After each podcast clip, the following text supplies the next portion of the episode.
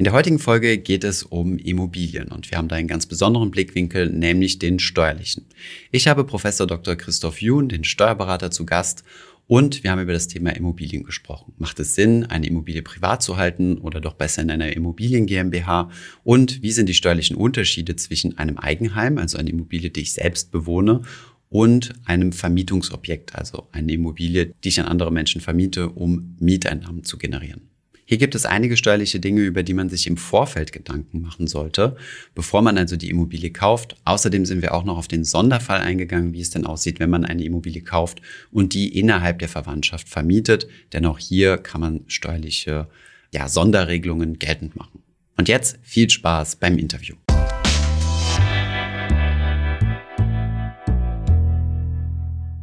Heute haben wir wieder ein steuerliches Thema und dazu müssen wir uns natürlich einen Experten mit an Bord nehmen. Ich habe wieder un unseren äh, ja, altbekannten Gast auf diesem Kanal, Professor Dr. Christoph Jun.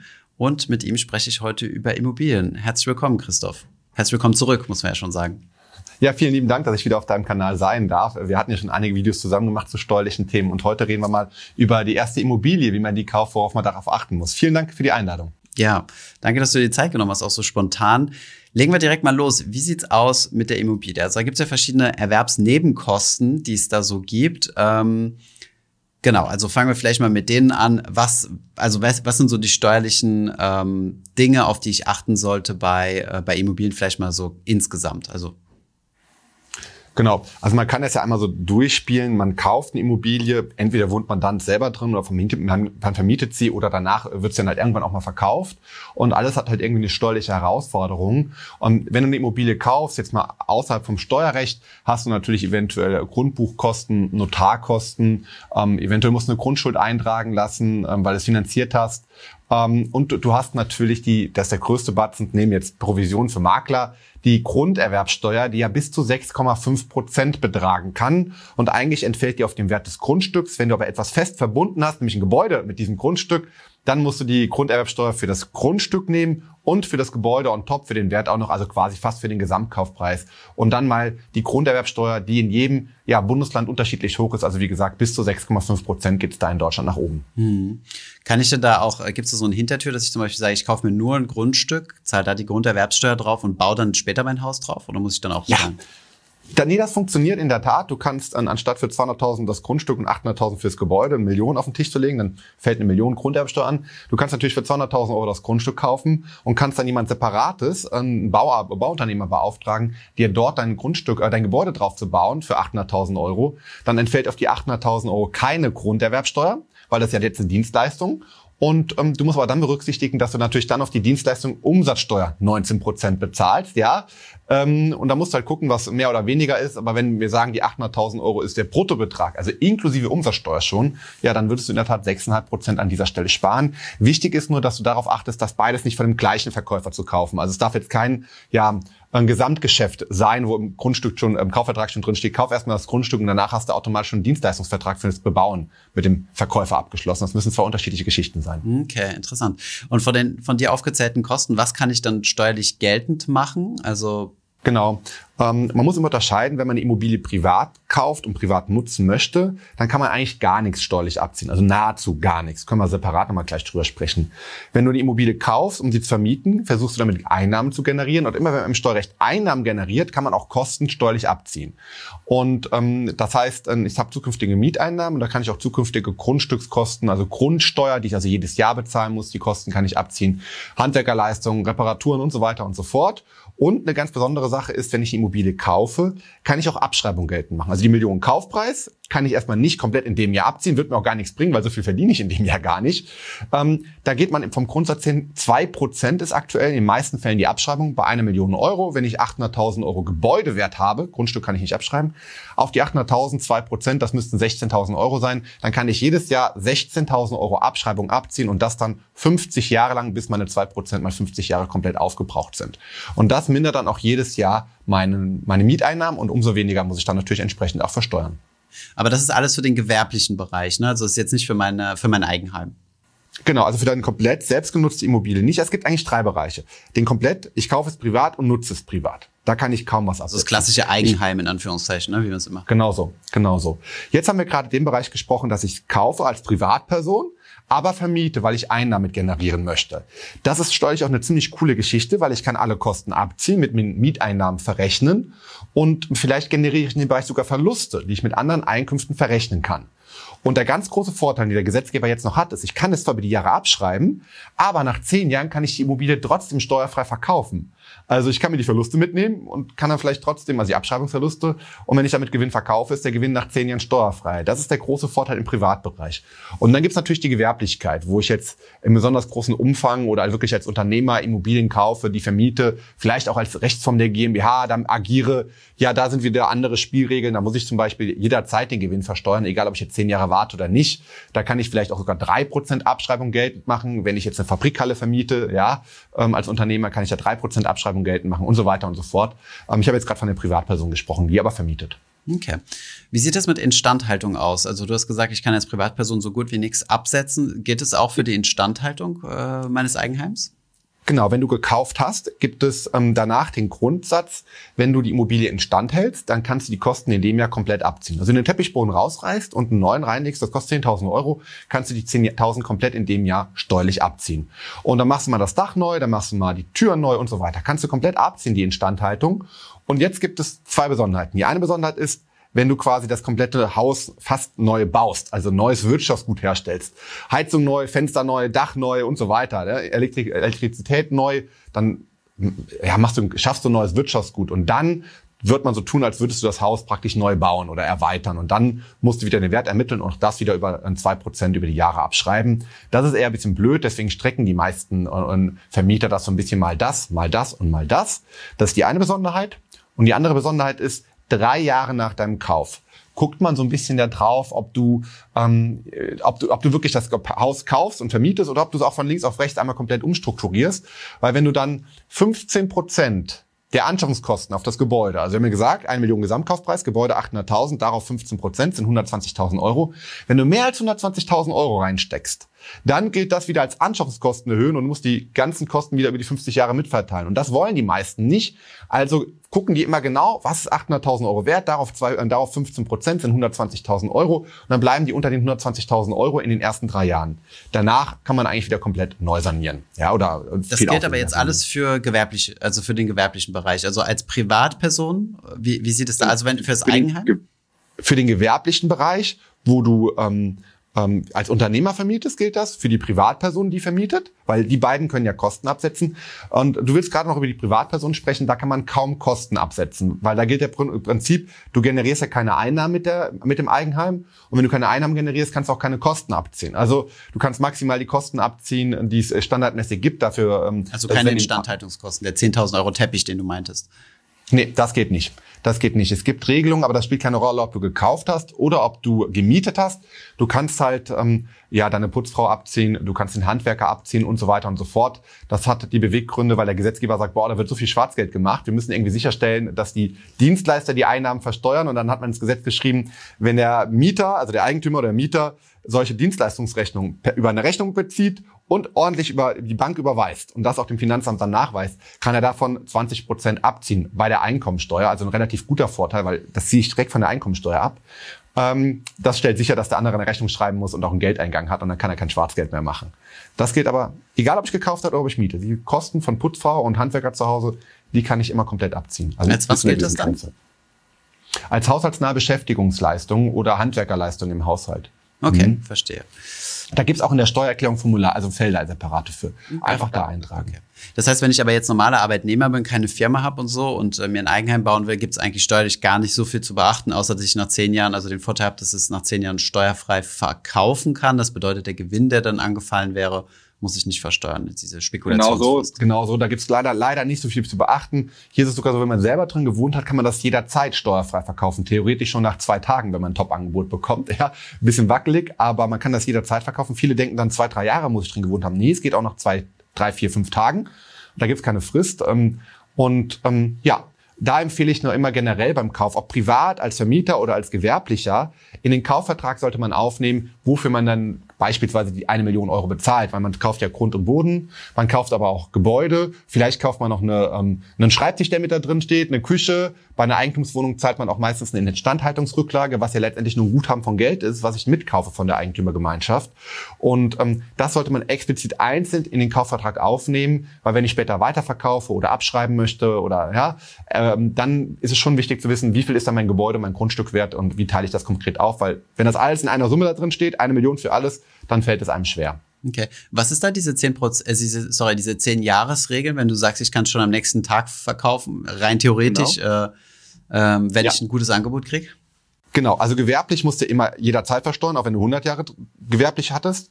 Wenn du Vermieter bist, kannst du nach 10 Jahren steuerfrei verkaufen. Und wenn du es privat nutzt, als deine Wohnung, dann kannst du es jederzeit verkaufen. Hat Mandant gesagt, Christoph, ich habe da jetzt ein zweites Haus gebaut, das will ich sofort wieder verkaufen. Kann ich ja nicht privat für drei Tage einziehen. Ich so, Herr Kollege, ich glaube, das ist schwer nachzuweisen, aber vom Grundsatz her wäre das möglich.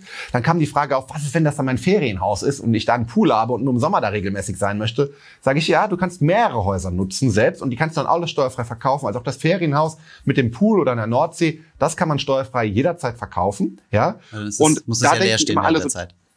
Genau, da denken immer alle so an zwei, drei Jahre. Falsch. Die Regelung ist, wenn man es erst vermietet hat, zum Beispiel fünf Jahre, und man zieht dann privat ein, wann kann man es dann steuerfrei verkaufen? Und dann muss man ja drei Geschäftsjahre oder drei Kalenderjahre drin gewohnt haben. Also ein Jahr, noch ein Jahr und dann in dem Jahr, wo man verkauft, bis zum Verkauf, zum Beispiel Juli, August, September, wann auch immer man verkauft. Also zweieinhalb Jahre muss man ungefähr drin gewohnt haben. Dann kann man auch nach sieben Jahren verkaufen, wenn man die ersten fünf Jahre vermietet hat.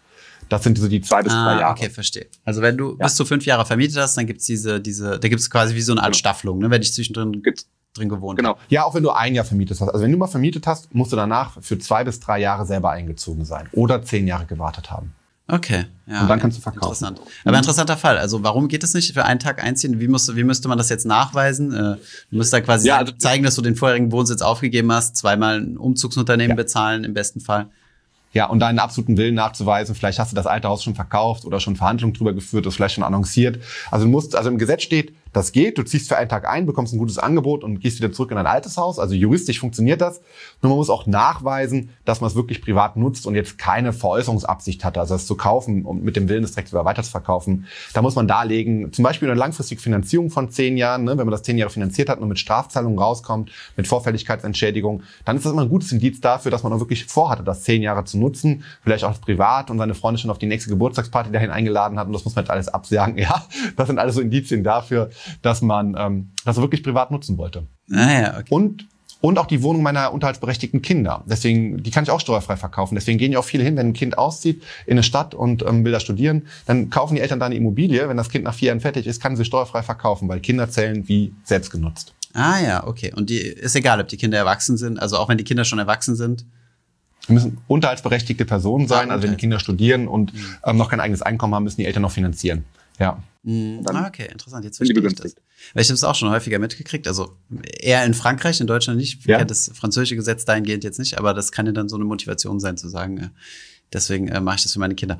Okay, ähm, kommen wir zum zweiten Szenario. Also wir jetzt, haben jetzt äh, ein bisschen ernüchtert festgestellt, dass man so viel nicht absetzen kann, wenn ich Eigenheim, also wenn es mein Eigenheim ist, habe aber ganz schöne steuerliche Vorteile, wenn ich äh, mein Eigenheim später verkaufen will. Also selbst, ich dachte, mhm. ich müsste da zehn Jahre warten, egal was, aber nein, es ist nur der Fall, wenn ich Privatimmobilien besitze, die ich an andere vermiete. Ansonsten kann ich es quasi direkt wieder verkaufen unter gewissen Auflagen. Ähm, wie sieht's denn jetzt aus? Kommen wir mal zu, zu diesem Mietobjekt. Ähm, woran würdest du denn festmachen? Weil du kannst eine Immobilie selbst kaufen als Privatperson oder du kannst eine Gesellschaft gründen. Ne? Und diese Gesellschaft, ja. also eine Kapitalgesellschaft, kauft dann äh, diese Immobilie. Ähm, wo würdest du dann die Grenze ziehen? Also ab wann macht es Sinn, ein Mietobjekt, also eine Immobilie, die ich kaufe, um sie an andere zu vermieten, als reine Investition?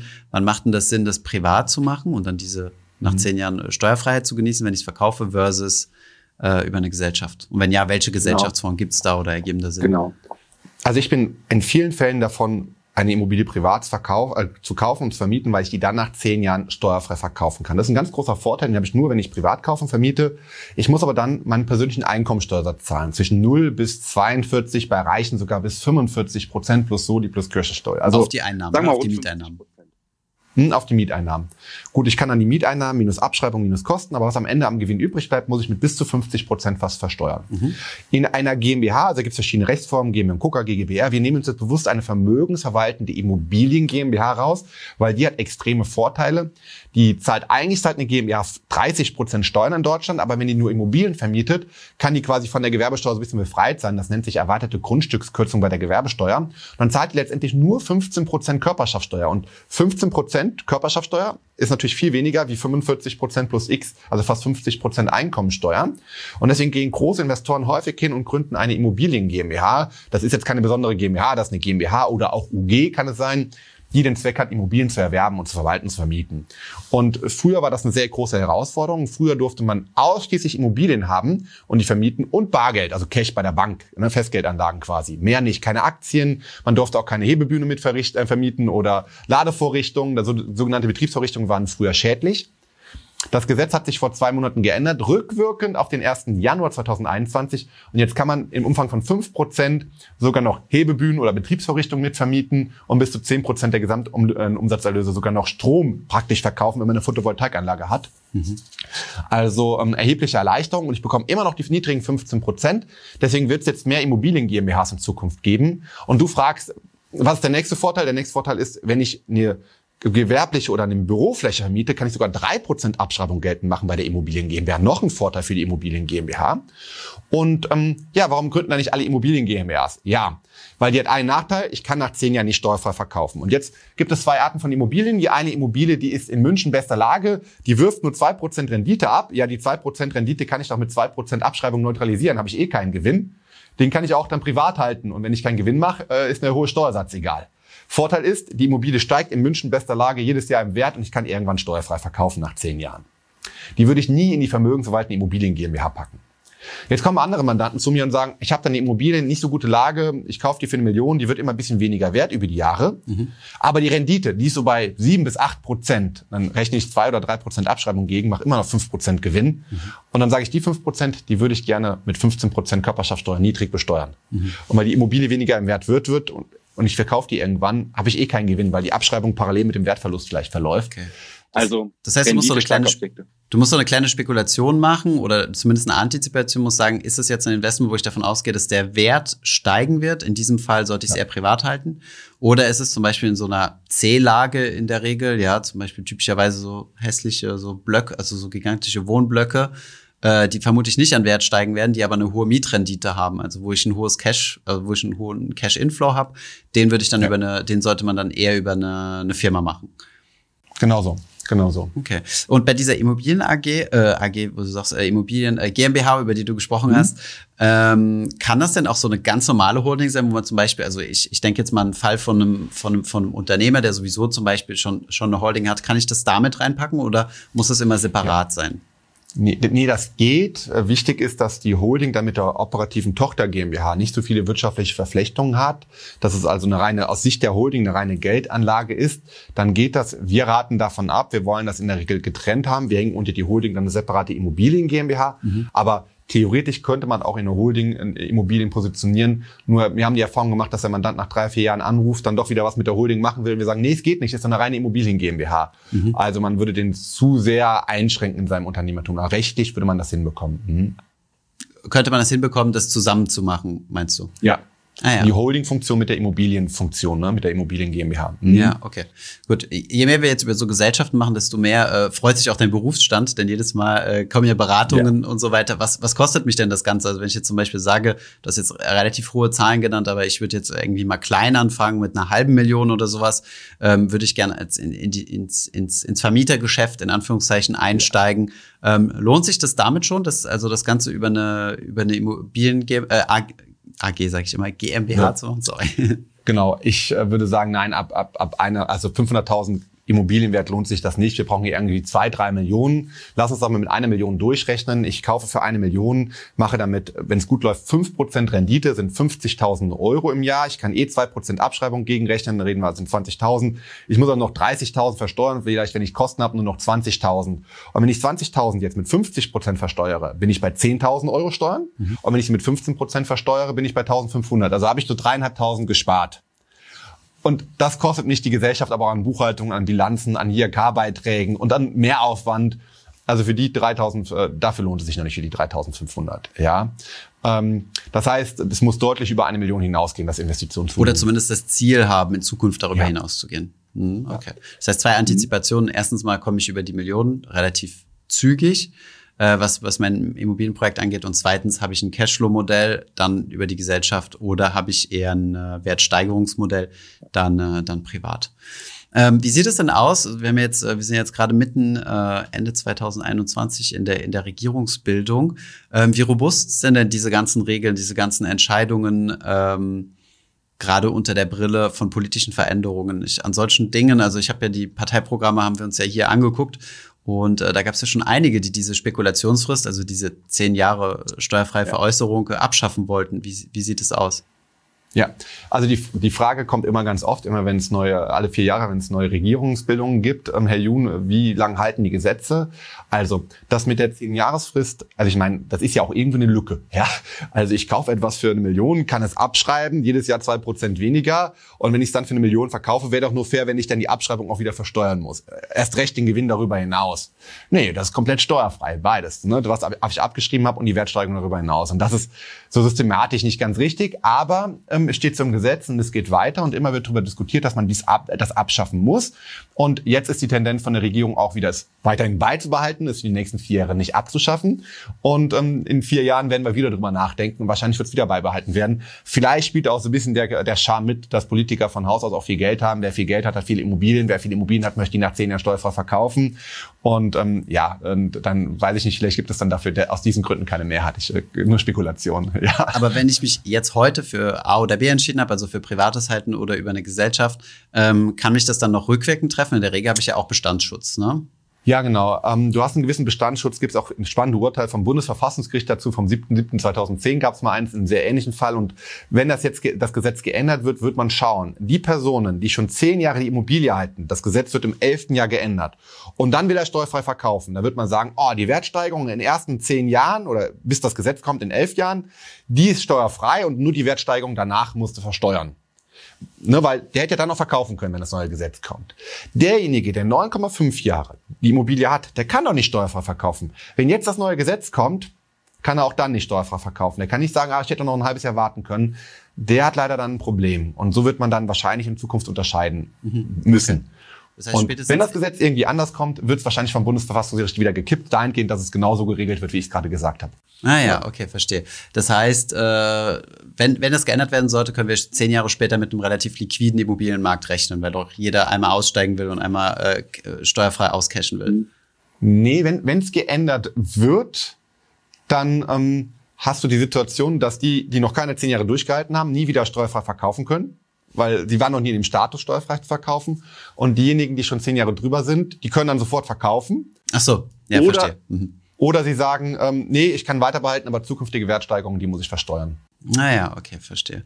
Ähm, wie sieht's dann eigentlich aus, äh, auch nur so eine Community-Frage, wie sieht's dann aus, wenn ich in einer meiner Immobilien-GmbH-Wohnungen dann wohnen will? Also macht das Sinn, dass ich quasi äh, Objekte kaufe und dann ist eine Wohnung dabei, die mir ganz gut gefällt und dann, dann miete ich die quasi selbst von meiner Immobilien-GmbH? Das ist ja, das empfehlen wir in der Praxis nicht, weil dann hast du in der Immobilien GmbH, musst die Mieteinnahmen nur mit 15 Prozent versteuern, aber du musst ja Geld an deine Immobilien GmbH zahlen und kannst die Kosten privat nicht abziehen. Also das ist nicht zielführend.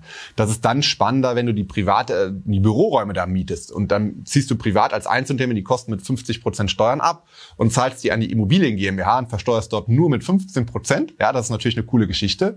Dann muss aber die Immobilien GmbH nicht bei dir positioniert sein, sondern zum Beispiel bei deiner Frau, weil du kannst dich von deiner eigenen Immobilien GmbH ja so günstig mit dem niedrigen Steuersatz mieten. Das macht man, das macht das Gesetz wieder kaputt. Ah, ja. Du musst dann an die Immobilien GmbH deiner Frau die Miete zahlen. Und das ist ganz cool. Dann kannst du privat 50 Prozent Steuern sparen.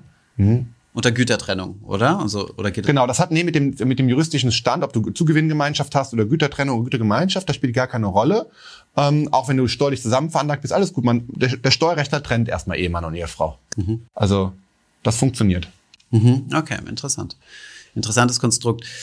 Ähm, mhm. du hast eben äh, ziemlich, ziemlich schnell die Vorteile von so einer äh, Immobilien GmbH durchgesprochen. Äh, vielleicht noch mal ganz kurz, also ich fasse noch mal zusammen und dann kannst du gerne ergänzen, falls ich was vergessen habe. Also du zahlst zunächst einmal zahlst du keine Körperschaftssteuer, sondern nur Gewerbesteuer, also nur 15 Prozent? Andersrum, ich zahle keine Gewerbesteuer, sondern nur Körperschaftsteuer, 15 Prozent. Statt, statt, mhm. diese, statt den 30, also im Schnitt 30 Prozent, ja, genau. 15 plus 15. Okay, auf die Erträge. Ähm, und ich kann alle Kosten absetzen. Also ich kann das, äh, die Immobilie über 50 Jahre abschreiben, also 2 Prozent pro Jahr plus die zusätzlichen Ausgaben, die ich so habe. Ja. Okay, dadurch fällt ja dann mein Gewinn, den ich versteuern muss, äh, auch nochmal ein gutes Stück äh, günstiger aus. Okay, verstanden. Mhm. Wie sieht es dann? Es gibt doch auch, glaube ich, so eine, so eine Sonderregelung, äh, wenn du an Verwandte vermietest. Ich glaube, es ist jetzt noch mal ein bisschen äh, abseits, abseits vom Thema oder so, aber ich hatte mal mit ja. den Gedanken gespielt, also in der, innerhalb der Familie mal ein Haus zu kaufen und das dann quasi äh, zu vermieten. Da musst du nachschauen. ja, muss ich nachschauen. Ich höre dir zu. Genau, also das war, das war so die Frage. Also wie, äh, was es da so für Regeln gibt, wenn du firmenintern, äh, nicht firmenintern, familienintern quasi äh, vermietest? Ja, das ist eine spannende Regelung, die war früher bei 66 Prozent. Jetzt muss ich mal ganz kurz reinschauen. Also das ist die Regelung, du kaufst ein Objekt für eine Million, ortsübliche Miete wäre, du vermietest an deinen Schüler, der, äh, deinen Sohn, der ist Student, 50.000 wäre die ortsübliche Miete und musst jetzt wirklich 50.000 nehmen. Und jetzt hat, die, hat, sich diese Regelung geändert zugunsten ähm, von, äh, dem, äh, von den Steuerpflichtigen. Beträgt das Entgelt für die Überlassung einer Wohnung zu Wohnzwecken weniger als 50 Prozent der ortsüblichen Miete, so ist die Überlassung der Orts aufzuteilen, beträgt das Entgelt bei einer dauerangelegten Wohnungsmiete mindestens 66 Prozent Geld die Wohnung als vollentgeltlich überlassen. Das heißt, wenn 50.000 Miete angemessen sind, aber du nimmst nur 66 Prozent, was sind das dann, 33.000 Euro, kannst du trotzdem alle Kosten in kompletter Höhe abziehen. Das heißt, eigentlich hast du 40.000 Kosten mal als Beispiel, müsstest du bei 50.000 10.000 versteuern. Jetzt nimmst du 33.000 Miete und kannst trotzdem die 40.000 Kosten abziehen, machst du 7.000 Verlust. Und das ist wieder ein Grund dafür, wenn, wenn das Kind irgendwie nach Berlin geht zum Studieren, Wohnung kaufen, ans Kind vermieten für 66 Prozent und ähm, trotzdem alle Kosten abziehen und dann jederzeit äh, steuerfrei verkaufen ohne 10 Jahresfrist. Okay, ja. ja. Das ist ein Argument, das für Kinder spricht, richtig? Für Kinder und für Immobilien kaufen, die man dann an Kinder vermietet. Ja, genau. Ich hoffe, diese Podcast-Folge hat dir gefallen. Wenn ja, dann zöger doch nicht in deinem Umfeld über diesen Podcast zu sprechen, bei Freunden und Bekannten. Ich denke, es gibt auch in deinem Umfeld viele Menschen, die sich für das Thema finanzielle Bildung interessieren oder interessieren sollten. Wenn du auf iTunes bist, würden wir uns auch freuen, wenn du uns eine positive Bewertung dalässt. Das hilft uns, den Podcast noch einfacher auffindbar zu machen. Alle wichtigen Links und Verweise findest du wie immer in den Show Notes zu diesem Podcast. Vielen Dank fürs Zuhören und bis zum nächsten Mal.